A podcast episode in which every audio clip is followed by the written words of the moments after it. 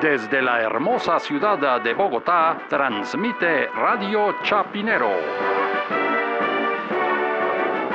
Y estas son las noticias. Santa Fe de Bogotá.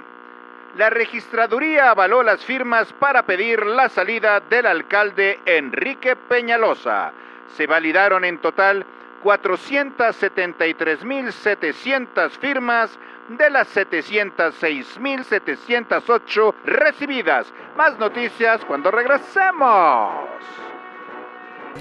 Oiga, pero siempre hubo bastantes firmas, ¿no? Sí, bastantísimas, porque aquí haciendo cálculos, 233 mil ocho firmas. ¿Cómo así 200? No, no, estoy hablando de las, de las firmas eh, para, para revocarlo, es decir, de las 473 mil.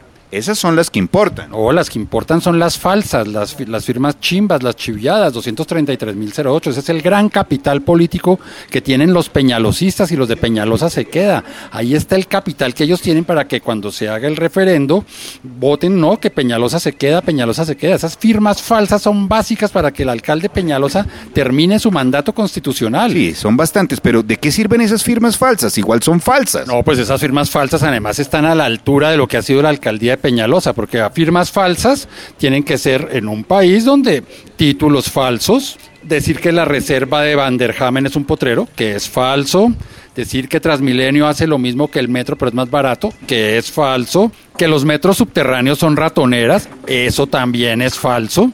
No, y también el cuento de que Bogotá estrenó el primer bus articulado eléctrico del mundo, eso también es falso. No, definitivamente.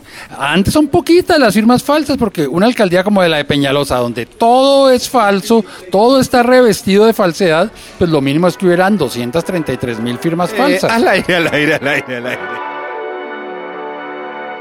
Santa Fe de Bogotá.